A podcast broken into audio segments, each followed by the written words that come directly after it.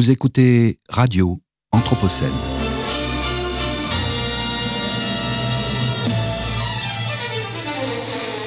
Une programmation de Radio Anthropocène avec Radio Bellevue Web et l'École urbaine de Lyon.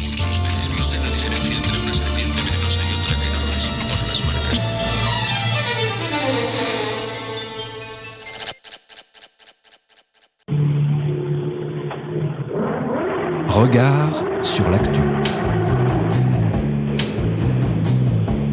Regard sur l'actualité à l'aune de l'Anthropocène.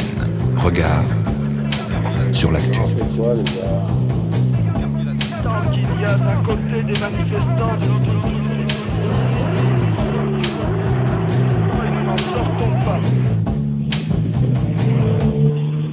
Bonjour à toutes et à tous et bienvenue dans Regard sur l'actualité.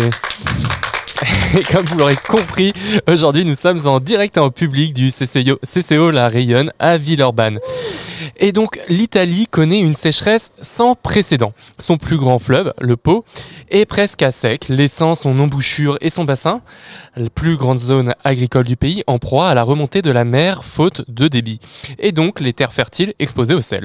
Mais ce n'est pas tout. Le débit du fleuve est si faible qu'il n'est plus possible de refroidir les turbines des centrales électriques.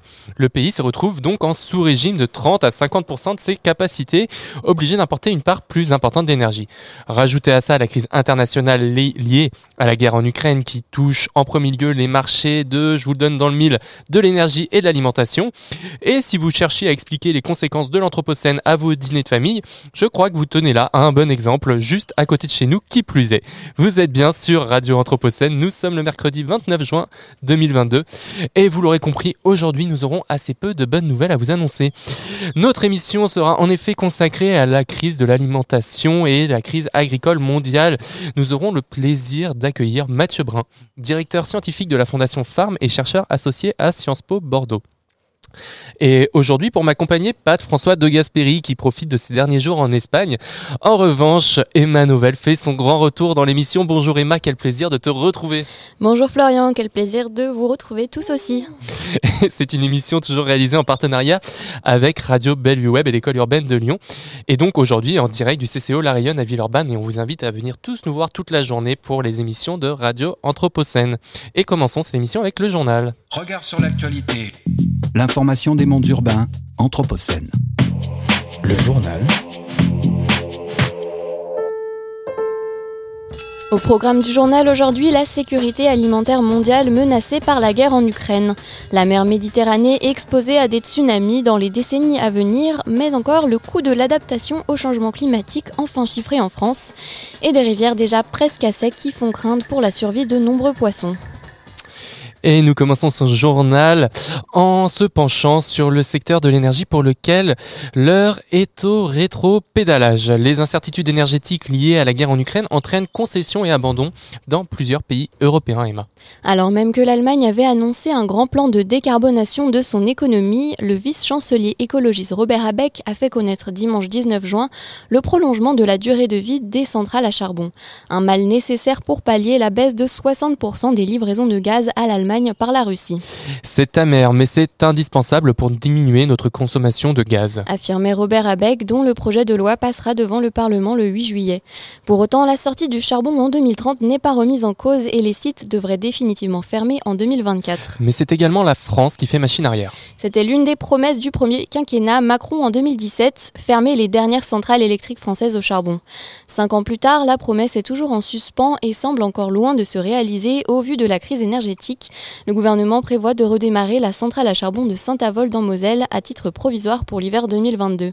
Cette réouverture partielle permettrait de pallier les incertitudes liées à la guerre en Ukraine, mais aussi au problème du parc nucléaire français qui accuse des soucis de corrosion au sein de certaines centrales. Le gouvernement promet que les émissions de gaz à effet de serre additionnelles seront compensées par des projets de reforestation. Charbon trop polluant, incertitude sur la sûreté nucléaire liée aux problèmes de fissures, peut-on miser sur une autre source d'énergie? J'ai J'ai bien peur que la réponse ne soit pas très optimiste, car la France n'est pas encore prête à miser durablement sur les énergies renouvelables. Elle est même reléguée au rang des mauvais élèves parmi ses confrères européens, puisqu'elle était le seul pays de l'Union européenne à ne pas avoir atteint ses objectifs de 2020. Les énergies renouvelables avaient alors atteint 19% de sa consommation finale brute énergétique, bien en dessous des 23% qui lui avaient été fixés. Et le marché du renouvelable accuse également le coût face à la flambée des prix de l'électricité. C'est le cas du fournisseur d'énergie 100% renouvelable Qui s'est résolu à recourir temporairement à l'électricité issue du nucléaire. Ainsi, dès 2023 et pour une durée de 3 ans maximum, la compagnie aura recours au dispositif AREN, l'accès régulé à l'électricité nucléaire historique, qui permet aux fournisseurs d'électricité d'acheter à bas coût l'énergie produite par les centrales nucléaires d'EDF. Si Enercop revendique son opposition à l'énergie nucléaire depuis sa création, elle invoque une décision inévitable au vu de l'envolée des prix de l'électricité sur le marché. La société avait déjà eu recours à d'autres solutions drastiques, elle n'accepte plus de nouveaux clients et a déjà procédé à des hausses tarifaires les mois derniers. Et c'est donc la cacophonie au rayon de l'énergie, à l'heure où les changements climatiques appellent plus que jamais à revisiter notre modèle énergétique. Et au même moment, la Commission européenne décide de rester engagée dans le très décrié traité de la charte de l'énergie. Beaucoup le décrivent comme l'ennemi numéro un des accords de Paris. Il permet en effet aux investisseurs du secteur de l'énergie de demander réparation aux États lorsque ceux-ci adoptent des lois ayant un impact négatif sur leurs activités. Et oui, les pollueurs peuvent demander compensation aux États qui prennent des mesures en faveur de l'environnement et du climat si celles-ci les impactent. Alors même que les politiques énergétiques doivent brutalement changer pour prendre en compte les changements climatiques, la Commission européenne a décidé de rester signataire de ce traité vendredi dernier. À ce jour, sur 115 milliards d'euros de compensation demandés, 43 ont déjà été accordés. Un nouveau coup de massue pour la transition énergétique. En bref, cette semaine. L'Anthropocène et ses effets sur la perturbation du cycle de l'eau. On apprend dans le Guardian que le risque de submersion marine lié à un tsunami a 100% de chances d'arriver en Méditerranée d'ici 30%, d'ici 30 ans. En cause, le réchauffement climatique qui provoque la montée du niveau de la mer et qui décuple la puissance des tsunamis, comme le rapporte Bernard Aliaga, un des experts de l'UNESCO chargé du programme Tsunami Ready, une stratégie qui vise à dresser un plan d'identification de la menace, de sensibilisation et de préparation des populations pour y faire face. Et autant dire que nous ne sommes pas encore prêts. Car si la vague pourrait en apparence ne pas inquiéter car seulement haute de 30 cm, un tsunami reste un véritable mur d'eau. La seule question qui demeure est uniquement celle de la date. Trop d'eau d'un côté, pas assez de l'autre, c'est le constat alarmant observé dans la rivière du Gard par des journalistes de reporters. Enfin senti, et ce de manière littérale, eu égard de l'odeur pestilentielle qui se dégage d'un cours d'eau où meurent les poissons du fait d'un réchauffement climatique qui n'en finit plus de réduire le débit d'écoulement, et aux pêcheurs de n'avoir d'autre choix que de déplacer les dix poissons des flaques restantes aux zones où l'eau s'écoule pour leur assurer une survie, en organisant des pêches de sauvetage. Si la région est connue pour connaître des périodes d'assec, c'est-à-dire où l'eau ne s'écoule plus, la sécheresse est très précoce cette année, en mai, quand la période d'assec est habituellement cantonnée à septembre. En plus des risques qui pèsent sur la biodiversité, l'assèchement des cours d'eau a aussi des conséquences en chaîne pour les humains et provoque des conflits d'usage croissants. Interdiction d'arrosage des pelouses, espaces verts privés et publics, quand celui des potagers est proscrit entre 8h et 20h. Et pour les agriculteurs, l'irrigation doit se conformer aux mêmes horaires et ne peut se faire qu'une nuit sur deux. Le stade ultime serait la crise de l'eau, scénario où tous les usages, excepté ceux liés à l'eau potable, la santé, la sécurité civile et la salubrité publique, seraient interdits. 2,3 milliards d'euros supplémentaires par an, c'est le coût estimé par l'Institut de l'économie pour le climat pour s'adapter au changement climatique dans un dernier rapport paru jeudi. 11 domaines nécessitant des mesures immédiates incontournables d'adaptation ont été identifiés, dont la sécurité civile, le littoral, le transport ou encore le bâtiment. Selon l'Institut, 18 mesures peuvent déjà être financées facilement dès la prochaine loi finance. Et plus on attend, plus ce coût augmentera. C'est donc notre grand thème du jour, la crise agricole et alimentaire causée entre autres par la guerre en Ukraine, mais également par le changement global qui pèse davantage chaque année sur nos systèmes agroalimentaires. Emma, tu voulais revenir avec nous sur la façon dont une guerre en Europe de l'Est peut fragiliser un marché aussi mondial et global que le marché du blé. Oui, on l'a vu ces derniers mois, les prix du blé ont explosé, atteignant des niveaux jamais vus depuis 2008. Ce prix du blé, Vladimir Poutine l'agite comme une arme contre les Occidentaux, car si la puissance économique de la Russie n'est plus qu'elle était lors de la guerre froide, que certains commentateurs ont cru voir se rejouer à travers ce conflit, le pays reste néanmoins dans une position où il peut déstabiliser de nombreux marchés internationaux et principalement celui du blé. Les Russes sont effectivement les premiers exportateurs au monde. Et ça, le président russe l'a bien compris. Sa stratégie, jouer sur la peur, car comme le rappelle la FAO, Organisation des Nations Unies pour l'agriculture et l'alimentation, le monde ne connaît pas de pénurie de blé au contraire, nous nous trouvons dans une situation de relative abondance. Mais en menaçant de bloquer toutes ces exportations, la Russie crée un vent de panique sur les marchés et chez les chefs d'État. Certains pays comme l'Inde, déjà touchés par la canicule, ont annoncé stopper toutes leurs exportations, ce qui a fait exploser les prix. Et sur un marché qui se financiarise à grands pas, la spéculation joue à plein.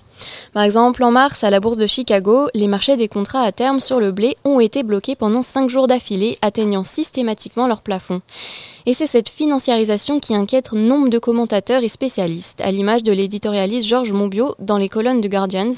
Il rappelle que le nombre de personnes sous-alimentées a chuté de 811 millions en 2005 à 607 millions en 2014. Mais la tendance s'est finalement inversée à partir de 2015 et depuis, la faim progresse. Ce phénomène s'inscrit pourtant dans une période de grande abondance. La production alimentaire, mondiale est en hausse régulière depuis plus de 50 ans, un rythme nettement plus soutenu que la croissance démographique. En 2020, la récolte mondiale de blé a battu des records. Les famines ne sont jamais liées à la production alimentaire. Explique Arif Hussain, économiste en chef du programme alimentaire mondial des Nations Unies au Washington Post. Elles sont toujours causées par des problèmes d'accès. Des marchés qui se concentrent dans les mains de peu d'acteurs très puissants et qui font peser une énorme menace sur le système alimentaire mondial en cas de faillite.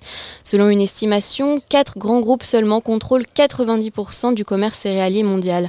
Et de l'autre côté, les pays se spécialisent avec des super exportateurs comme la Russie et des super importateurs. L'essentiel du marché transite donc par des goulets, des détroits et canaux en proie à des crises géopolitiques. Le blocage de l'un d'eux débouchant immédiatement sur la situation que l'on connaît actuellement.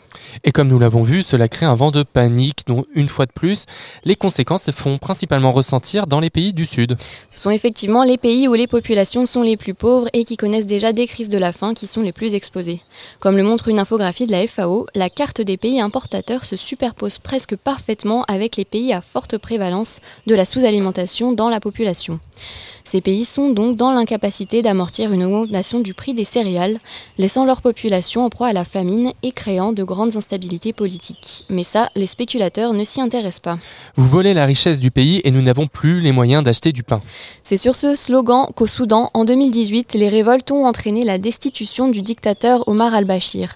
Un autre exemple actuel, celui-ci en Syrie, a été rapporté par Le Monde. Le pays est touché par de sévères sécheresses et feux de forêt rendant les cultures faméliques.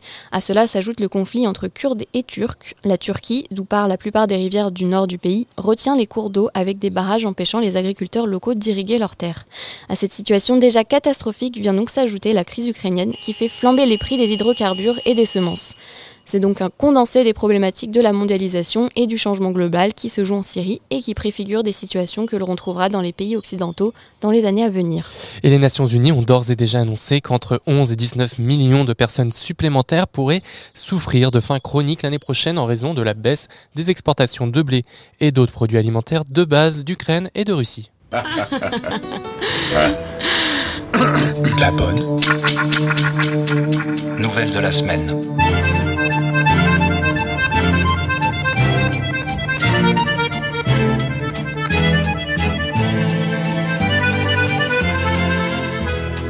Et en guise de bonne nouvelle cette semaine, parce que oui, là vraiment nous avons besoin d'une bonne nouvelle, une bonne nouvelle qui se décline au pluriel en plus, ou plutôt qui se réplique de proche en proche par effet d'imitation, Emma. Et oui, Florian, après les étudiants d'AgroParisTech qui avaient appelé début mai leurs camarades à bifurquer et à déserter des emplois destructeurs dans un discours abondamment relayé sur les réseaux sociaux, c'est au tour des polytechniciens et des étudiants de Sciences Po Paris de monter une opération de communication au cours de leur remise de diplôme afin de contester la compatibilité de leur formation eu au changement climatique.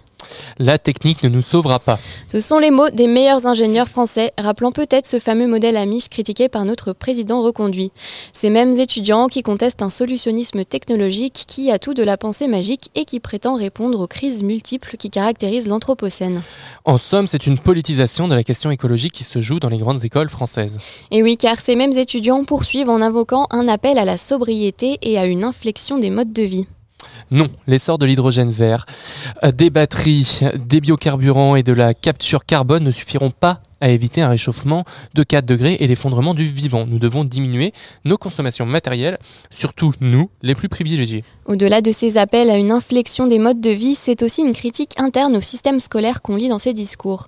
Ceux d'une jeunesse désabusée, consciente d'un défi écologique, refusant de façon croissante de servir les intérêts d'entreprises qui feraient partie du problème, et d'institutions scolaires jugées inaptes à délivrer une formation à la hauteur des enjeux sociaux et environnementaux. On nous a enseigné les théories néolibérales, tout comme la physique du climat. On nous a forcé au silence quand l'image de l'école était en jeu.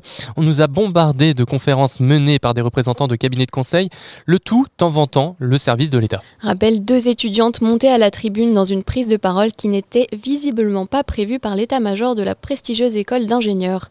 Ellie, une autre étudiante, souligne également l'ambiguïté des discours portés par l'institution. D'un côté, elle est au service de l'État et du bien commun. Sa devise est d'ailleurs pour la patrie, les sciences et la gloire. Mais cela n'empêche de grandes entreprises d'avoir leur siège au conseil d'administration. Comme c'est d'ailleurs le cas de Total, dont le PDG et parrain de la promotion Patrick Pouyanné avait enregistré en vidéo un message de félicitations aux diplômés de l'X. Un message qui n'est d'ailleurs pas bien passé lors de cette remise de diplôme. Dans l'amphithéâtre Arago où étaient regroupés les élèves, la moitié d'entre eux ont tourné le dos à leur parrain quand d'autres l'ont sifflé. On ne saurait en même temps remarquer l'ironie d'une telle intervention quand on se rappelle de la bataille entamée par ces mêmes étudiants contre l'installation d'un centre de recherche du géant pétrolier sur leur campus. Un appel à plus de cohérence donc pour satisfaire l'intérêt général et celui des générations futures. Et un appel à la politisation de la question écologique qui n'est pas sans rappeler une autre initiative plutôt réjouissante. Et oui Florian, après les bancs de l'université, direction ceux de l'Assemblée. Depuis une semaine, suite à la proposition conjointe lancée par le climatologue David Cassou et l'ancien parlementaire Mathieu Orphelin, les nouveaux députés désireux ont reçu une formation intense et rapide aux enjeux de l'Anthropocène et ont pu rencontrer les scientifiques rassemblés sur l'esplanade des Invalides. Une opération intitulée Mandat climat biodiversité transpartisane qui a permis à plus de 150 députés de recevoir un kit de connaissances écologiques de premier secours indispensable pour faire de la question écologique la priorité pour le quinquennat, on le rappelle. Regard sur l'actualité. L'information des mondes urbains, Anthropocène. Le journal.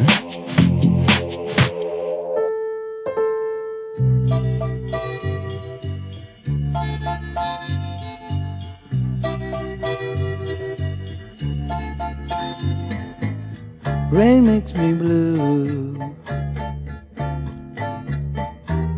like nothing else could do. And loving you this way, I guess I better stay. Even though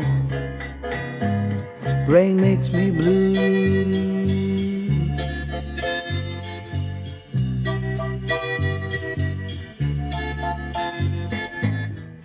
Rain makes me blue like nothing else could do. And loving you this way, I guess I better stay, even though rain makes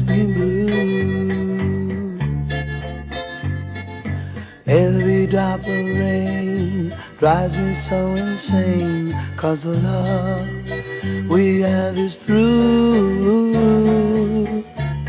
Rain makes me blue. Like nothing else could do. But loving you this way. I guess I better stay, the rain makes me blue. Rain makes me blue. Rain makes me blue. L'actu. Coup d'œil sur l'actu avec l'invité.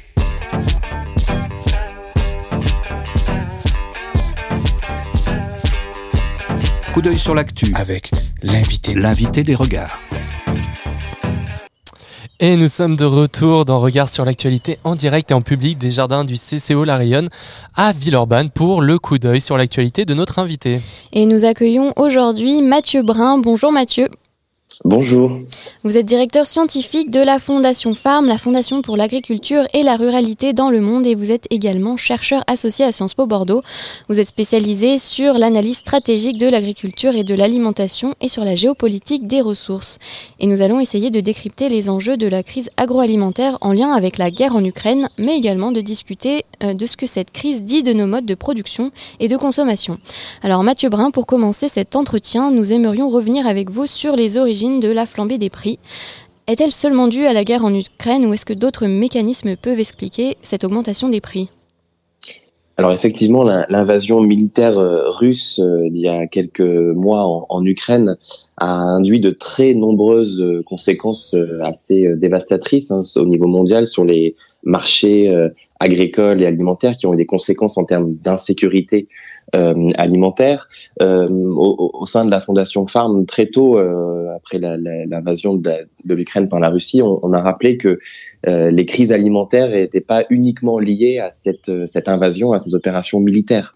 en fait, si on regarde les courbes d'évolution des prix des matières premières agricoles, des denrées de, de base, hein, les organisations des Nations Unies euh, regardent ça euh, mois par mois, semaine par semaine sur des produits de base, on voit que la hausse a commencé déjà euh, l'année dernière. les hausses qui ont été atteintes à des niveaux extrêmement élevés, vous l'avez rappelé dans, dans le journal, ces dernières semaines sont assez incroyables. Elles ont c'est du jamais vu par rapport aux, aux précédentes années, aux 15-20 dernières années.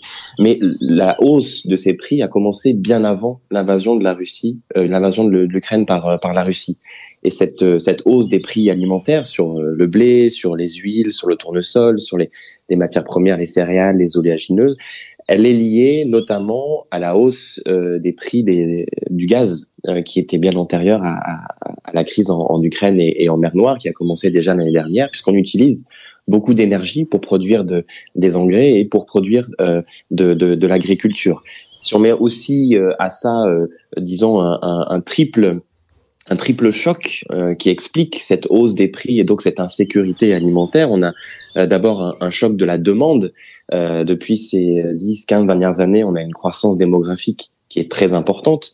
Euh, je prends juste l'exemple de la Chine qui mange de plus en plus parce qu'ils sont de plus en plus nombreux, qu'ils ont euh, parfois de plus en plus de revenus avec une, des régimes qui sont de plus en plus en, évolution.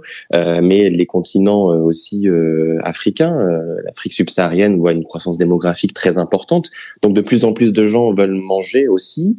on a un choc de l'offre avec les conséquences du changement climatique, avec les sécheresses, euh, les, euh, vous l'avez dit dans, dans, le journal, on n'a jamais produit autant et malgré tout, il y a des crises euh, puisque euh, l'offre n'est pas égale partout. Donc les, les, biens ont besoin de, de circuler. Et puis un, un, dernier choc qui est celui certainement aussi de, de, la géopolitique avec les conséquences de, de, la guerre en Ukraine, ce qui montre bien, et vous l'avez souligné dans le journal, que derrière cette hausse de l'insécurité alimentaire, il y a du politique, il y a du géopolitique, il y a des rapports de force qui sont extrêmement importants et qui entraînent euh, des paniques très importantes sur euh, sur les marchés euh, internationaux. On est vraiment face à une à une multicrise et l'invasion de l'Ukraine par la Russie, la politique de Vladimir Poutine très très offensive, euh, et en fait est aujourd'hui une forme d'accélérateur qui induit bien entendu de profondes de profondes transformations, de profondes conséquences sur l'insécurité alimentaire. Je rappellerai juste que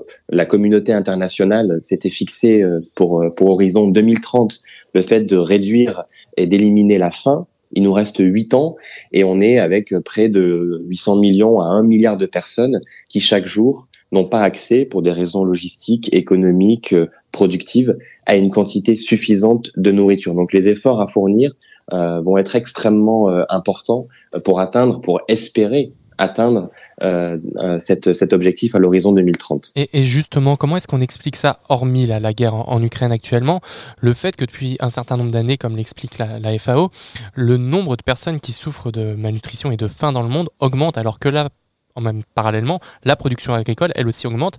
Et donc, c'est ce qu'on disait tout à l'heure, et ce que vous venez de répéter, nous ne sommes pas dans une situation de pénurie à l'échelle mondiale? Non, globalement, si on fait un calcul qui n'a pas beaucoup de sens euh, et qu'on regarde toutes les calories qui sont produites sur la planète, on constate que euh, chacun devrait pouvoir avoir accès à une quantité suffisante de nourriture. Je pense qu'on y reviendra. Certains consomment trop, euh, certains consomment trop de certains produits. On utilise aussi euh, les productions végétales pour faire autre chose que l'alimentation euh, humaine. On l'a toujours fait au cours de l'histoire, mais là on le fait peut-être un petit peu trop. Mais je voudrais aussi apporter un élément de précision qui, me semble important. Euh, au-delà de ces triples chocs, euh, depuis euh, depuis quelques quelques années maintenant, on, on, on voit aussi euh, une série d'éléments qui ont augmenté l'insécurité alimentaire et les, les, ONG, notamment Oxfam, le résument autour de trois C, hein, que sont le Covid, le climat et les conflits. L'insécurité alimentaire aujourd'hui, elle est liée pas uniquement au niveau de production. On l'a dit, ça c'est un fait, tout le monde l'a entendu maintenant. On produit, on devrait produire suffisamment de production sur la planète, mais il y a un enjeu de mobilité et d'accès. En fait, euh, aujourd'hui, les gens ont un problème pour accéder à la nourriture logistiquement parce qu'il faut parfois faire des kilomètres pour accéder à du riz, du blé, des tomates, etc. Mais il faut aussi en avoir les moyens. Et la pandémie de Covid-19 euh, à travers la planète a entraîné un ralentissement économique une limitation des possibilités aussi de pouvoir circuler, de faire circuler la nourriture à l'échelle régionale ou à l'échelle locale. Euh, dans le cas, par exemple, de Madagascar, dans, dans, le sud, on en a beaucoup parlé ces derniers temps avec une sécheresse liée aux impacts du changement climatique. Mmh. Eh bien, les enfants n'ont pas pu aller à l'école, lieu où ils avaient accès à une nourriture suffisante. Donc, on voit un cercle extrêmement négatif mmh. Euh, qui a euh, largement euh, pénalisé la sécurité alimentaire, mais derrière un enjeu donc de, de justice sociale et d'inégalité. Vous ajoutez à ça le climat, on en parlera avec les conséquences des sécheresses, des inondations, les invasions de, de criquets, etc.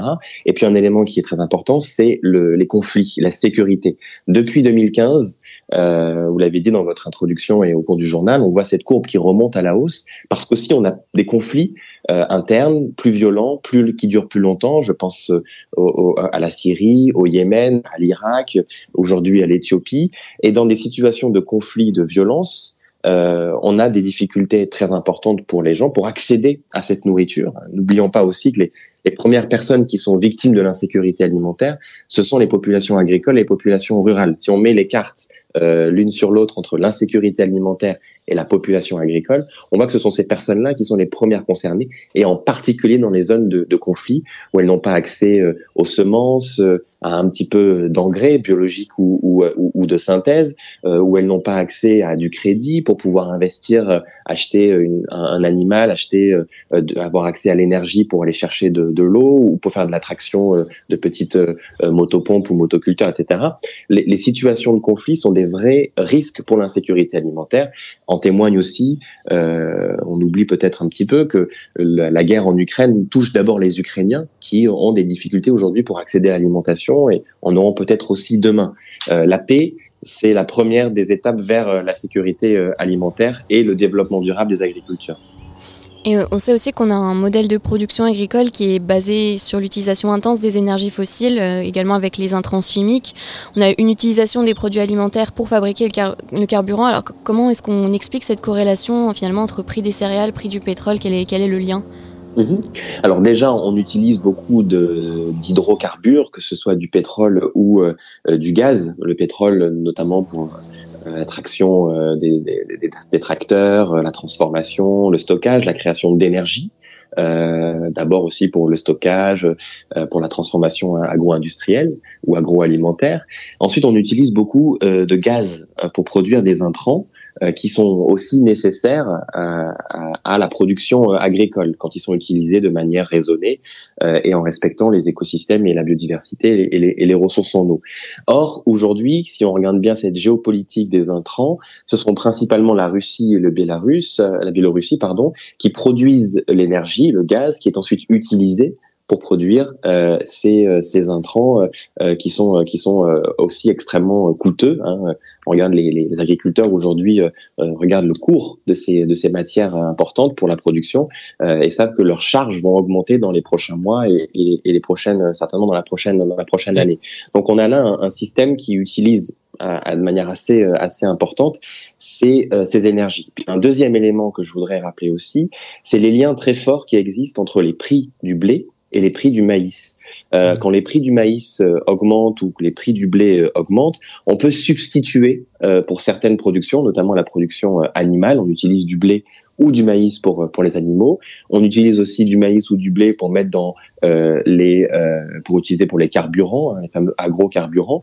Donc si le, le prix de l'un monte, on va utiliser l'autre pour produire euh, de l'alimentation animale ou des biocarburants et ça va avoir aussi des effets sur les, les cours. Donc les deux sont les deux sont liés et c'est bien cette hausse qu'on regarde avec beaucoup d'incertitudes. Il y a une denrée stratégique qui est le riz, qui aujourd'hui est plus ou moins euh, euh, dont l'impact est, assez faible. Les cours sont encore assez maîtrisés, ce qui permet d'avoir un petit peu d'optimisme sur la situation alimentaire dans les prochains mois. On reviendra justement sur cette question des agrocarburants avec la politique européenne, mais juste avant, on, se posait la question sur les capacités donc de la Russie, euh, donc qui, on l'a vu, euh, est un gros exportateur et de gaz et donc de tous les intrants nécessaires à à, à l'agriculture, mais également un gros exportateur de blé.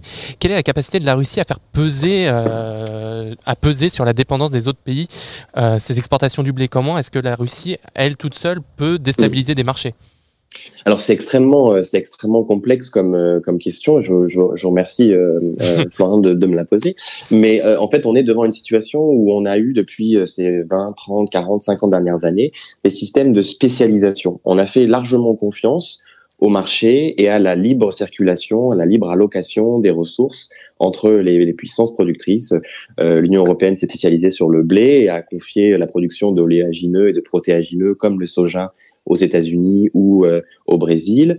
Euh, et puis depuis ces 20 dernières années, la Russie est largement remontée dans le champ euh, agricole. Hein. C'était un petit producteur, c'était un immense producteur avant la chute du, bloc soviétique. Elle a complètement dégringolé dans, dans les classements en termes de production. Mais depuis ces 20 dernières années, Vladimir Poutine a vraiment utilisé l'arme alimentaire, l'arme agricole, euh, pour être présent sur la scène diplomatique. Et on le voit sur certaines productions extrêmement stratégiques. Hein, le blé, par exemple, la Russie et l'Ukraine à elles seules, c'est 30% de l'exportation mondiale de, de, de blé. C'est autant sur l'orge qui est utilisée pour l'alimentation euh, animale et, et humaine. C'est autant pour la graine de tournesol. Et si on regarde certains produits qui sont transformés, comme l'huile de tournesol, euh, l'Ukraine c'est 50% de l'exportation mondiale. On a vu euh, euh, mmh. des, euh, des, des, affiches dans les supermarchés espagnols, en Tunisie, au Maroc, ailleurs, en disant consommer, euh, éviter de trop consommer, d'acheter trop, ne stockez pas trop parce que sinon on aura des difficultés d'accès.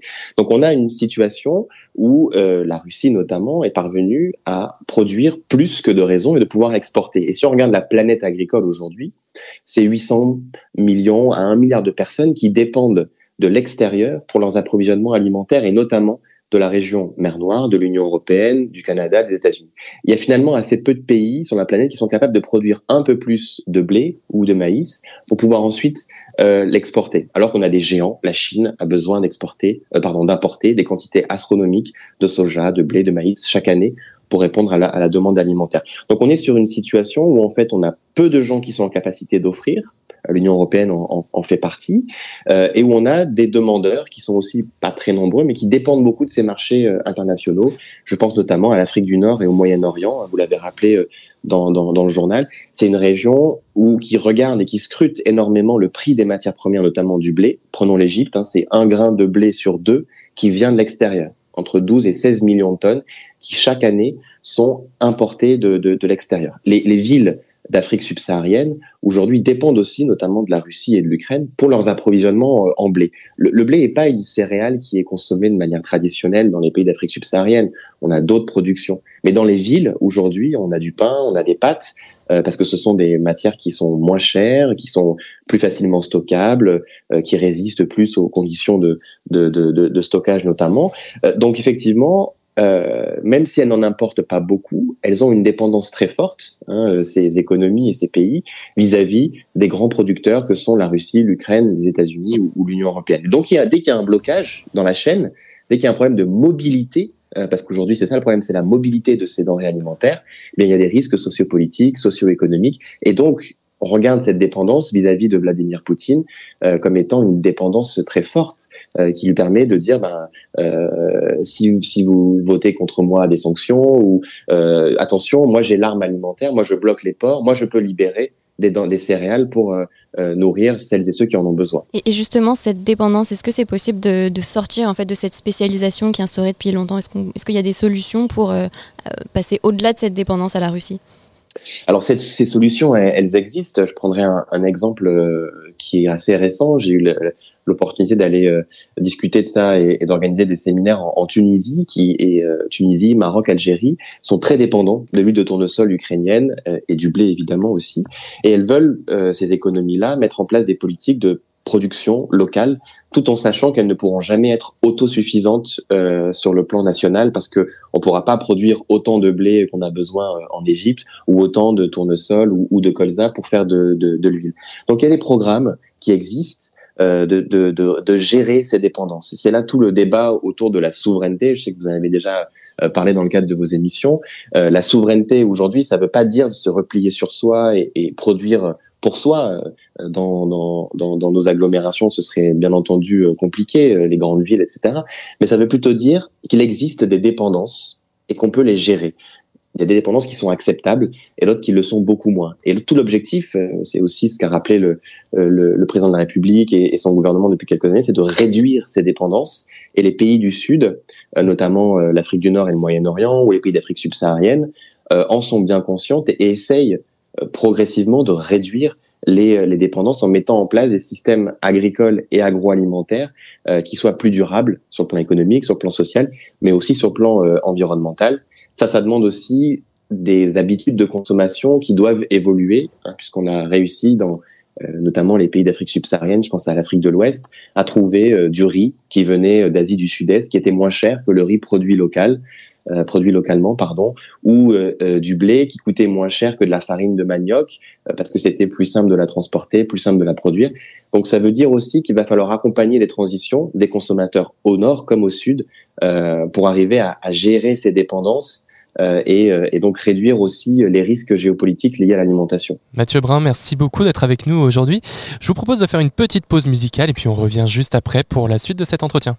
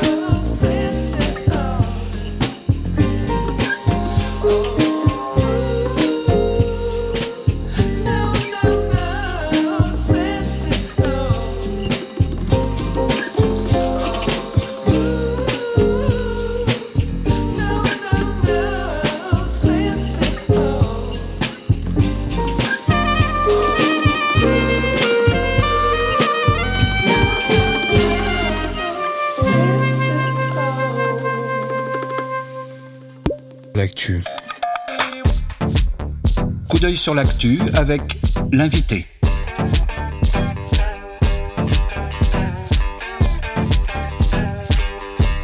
Coup d'œil sur l'actu avec l'invité, l'invité des regards. Et nous sommes toujours en direct dans Regard sur l'actu avec Mathieu Brun. Je rappelle, vous êtes directeur scientifique de la Fondation Farm, la Fondation pour l'agriculture et la ruralité dans le monde. Et vous êtes également chercheur associé à Sciences Po Bordeaux. Alors, avant la pause musicale, vous nous parliez de, du besoin d'évolution des habitudes de consommation, notamment dans les pays du Nord. Et en effet, cette crise appelle euh, peut-être à repenser notre modèle de consommation, souvent décrié comme surabondant.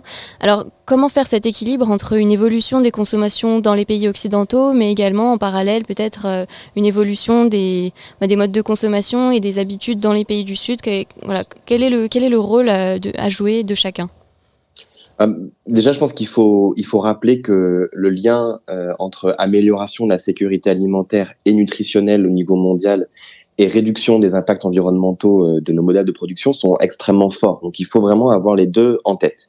Il y a un deuxième élément que je voudrais rappeler, c'est que nos choix de consommation et de production euh, ont des conséquences sur la santé des écosystèmes, des humains et des animaux.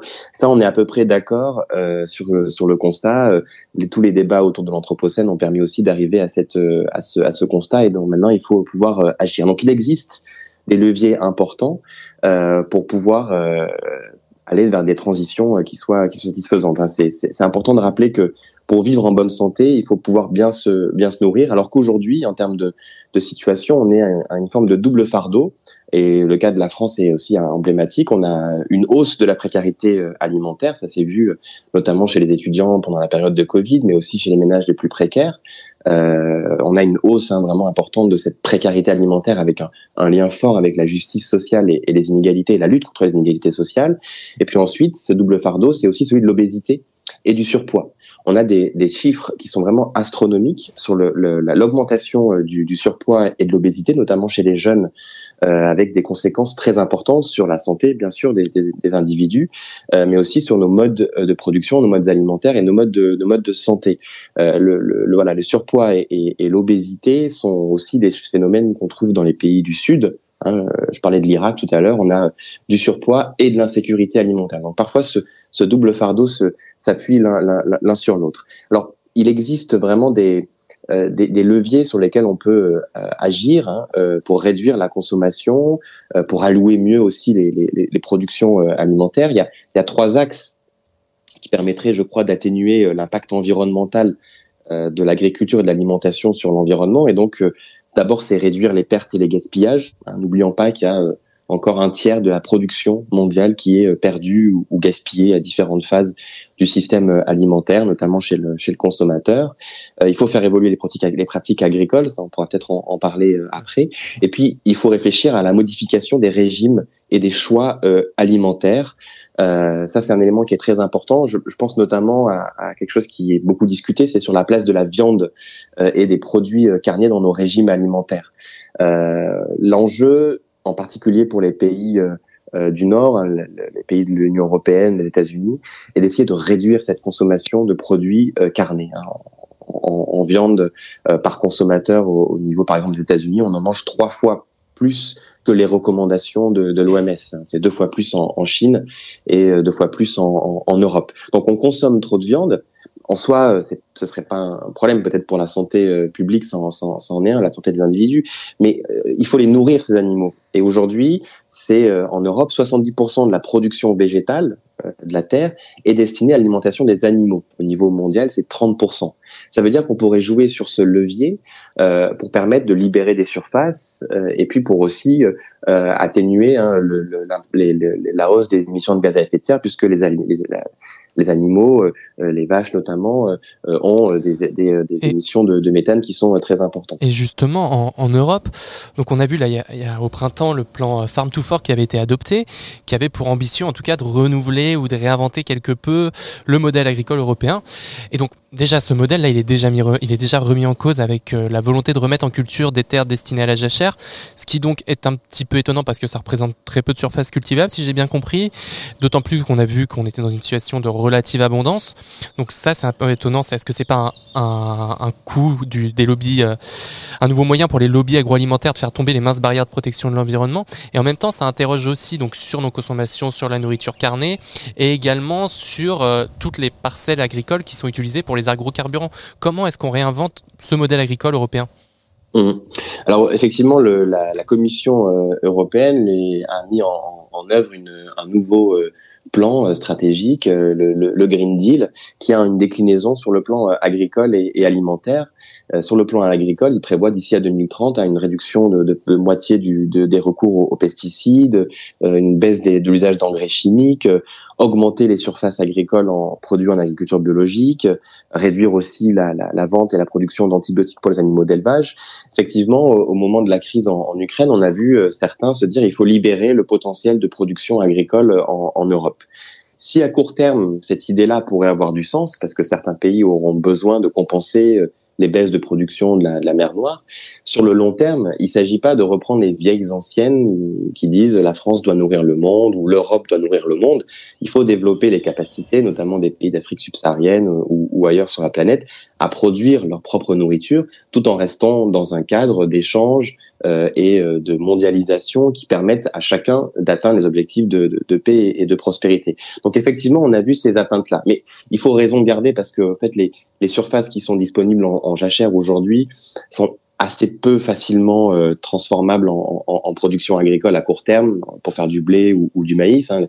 Ça prend du temps, il faut des semences, il faut les planter, euh, il faut les, euh, il faut s'en occuper pendant pendant une campagne, etc. Donc c'est pas du jour au lendemain qu'on peut faire ce, ce, ce genre de, de, de, choses. Et surtout, je crois qu'il faut vraiment garder en tête l'objectif de euh, d'augmenter la production là où on a besoin d'augmenter cette production, notamment dans les pays d'Afrique subsaharienne, hein, où on doit augmenter la hausse de la productivité agricole, on est encore sur des niveaux qui sont trop faibles et donc des dépendances à l'extérieur qui sont extrêmement euh, importants.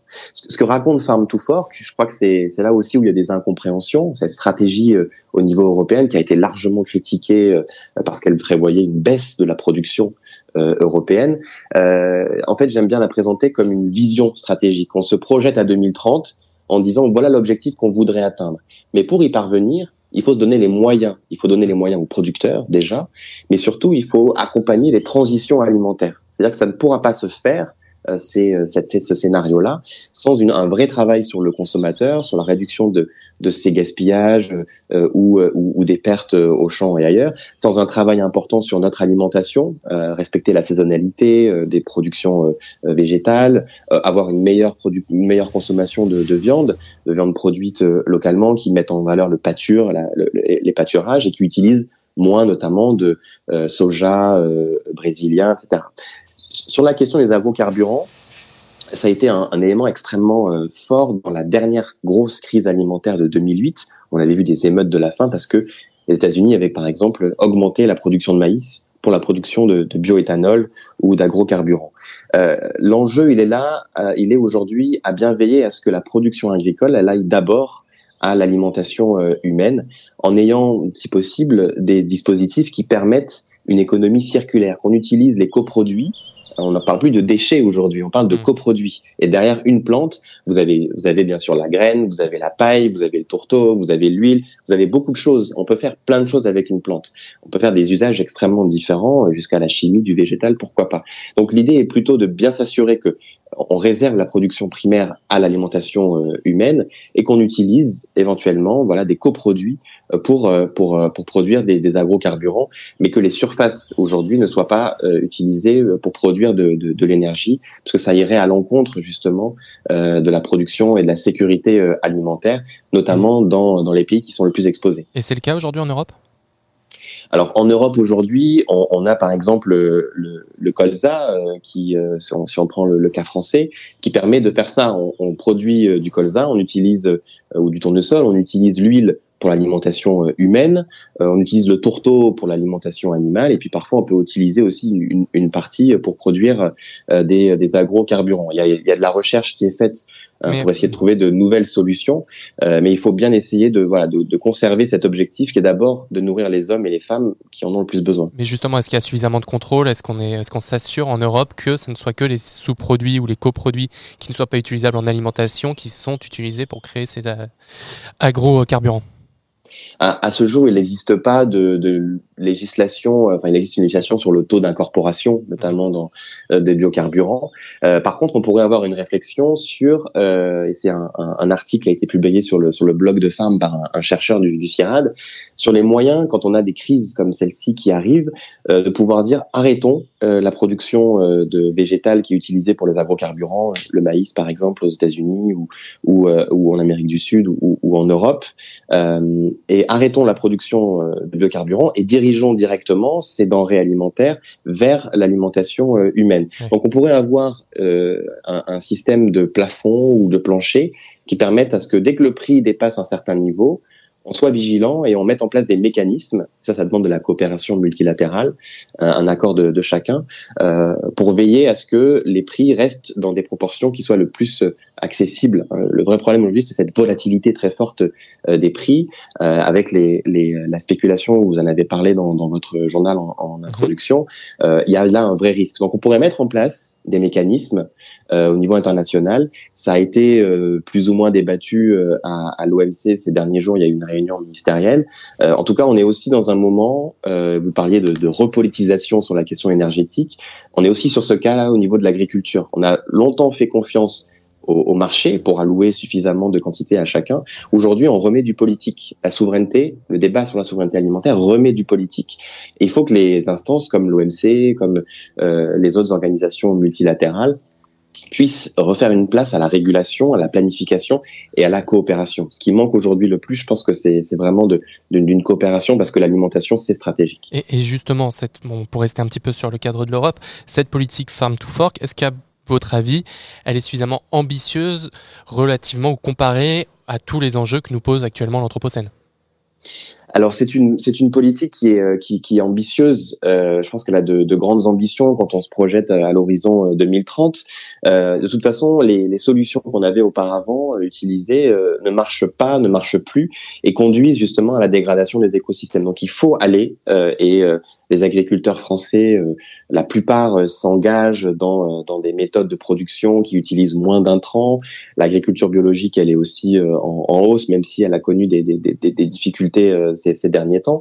Donc il faut que ensuite on mette en place des mesures pour accompagner les transitions. J'aime bien prendre mmh. cette image qui me semble assez révélatrice. Quand on a une usine de fabrication de, de bouteilles ou de bouchons, euh, il suffit de changer un, un, paramètre pour que le bouchon devienne bleu ou que la, ou que ou qu'il devienne euh, vert. Quand on est en agriculture, on fait 40 campagnes dans sa vie en céréales par exemple. Donc ça veut dire que pour changer, il faut du temps, il faut de l'accompagnement et il faut pouvoir être suffisamment accompagné euh, vraiment pour le faire. Et ça demande aussi à ce que le consommateur euh, change aussi ses pratiques alimentaires euh, et, euh, et conscience euh, des transitions qui sont faites et peut-être aussi soit prêt à payer un peu plus cher sa nourriture euh, pour réduire ses dépendances et surtout pour augmenter la résilience de l'agriculture face au changement climatique, face à la perte de biodiversité ou à l'érosion des, des, ressources des ressources naturelles. Donc ce, ce plan euh, Farm to Fork, euh, il est pour moi ambitieux, il se fixe un objectif euh, qui doit être atteint pour, pour respecter les engagements notamment de l'Union européenne en matière de, de climat et de neutralité euh, carbone. Mais ces objectifs-là, ils doivent être soutenus, accompagnés de mesures euh, et euh, qui permettent l'adaptation des agriculteurs et des agricultrices.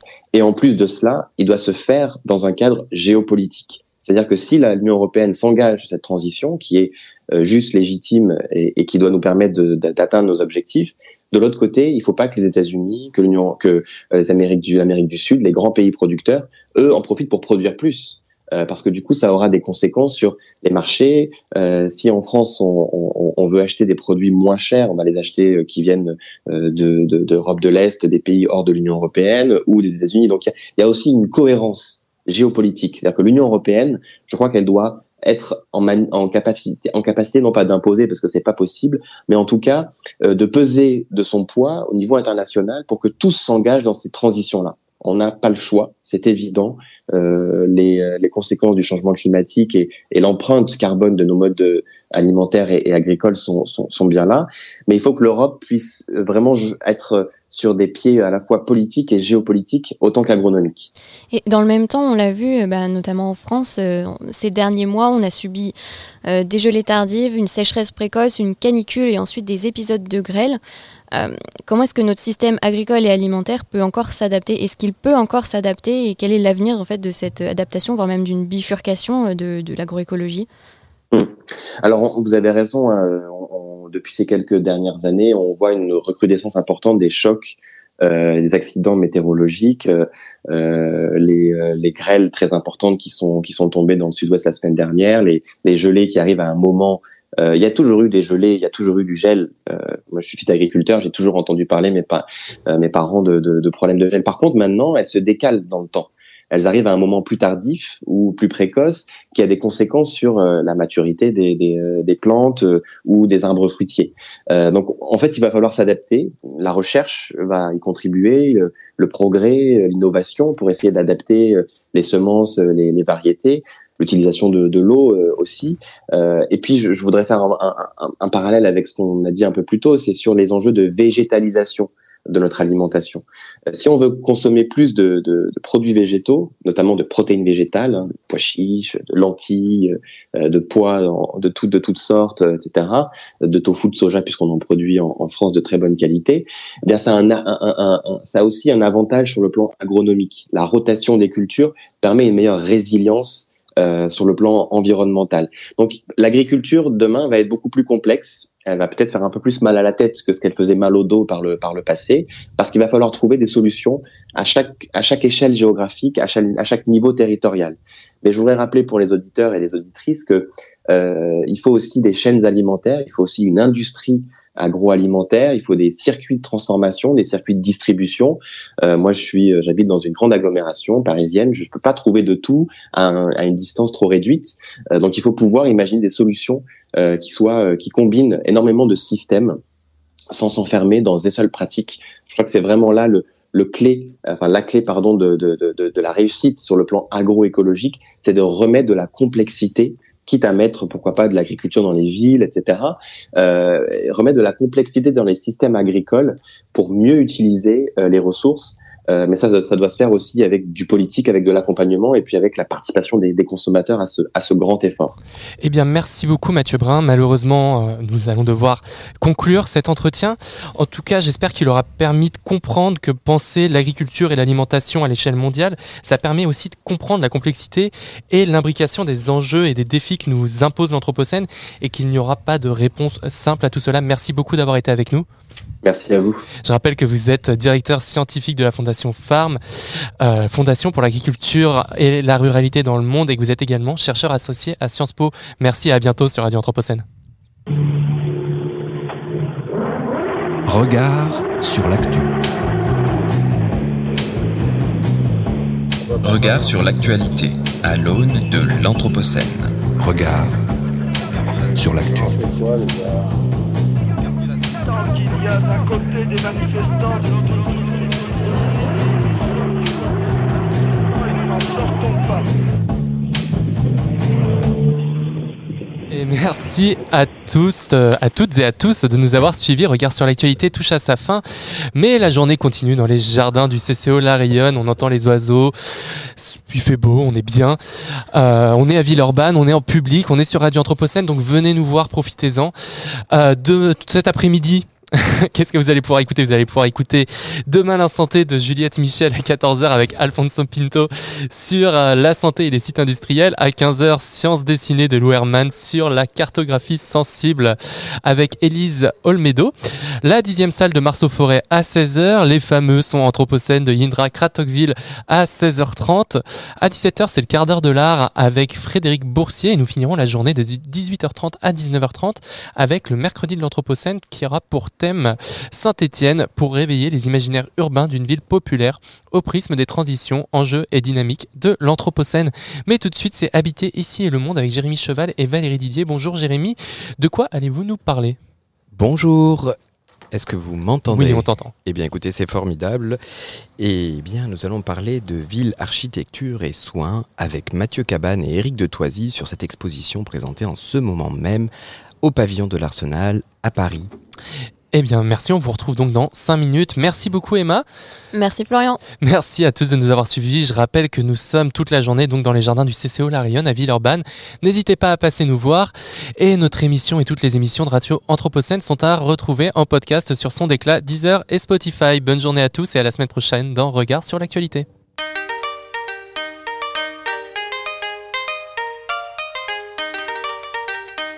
Regard sur l'actu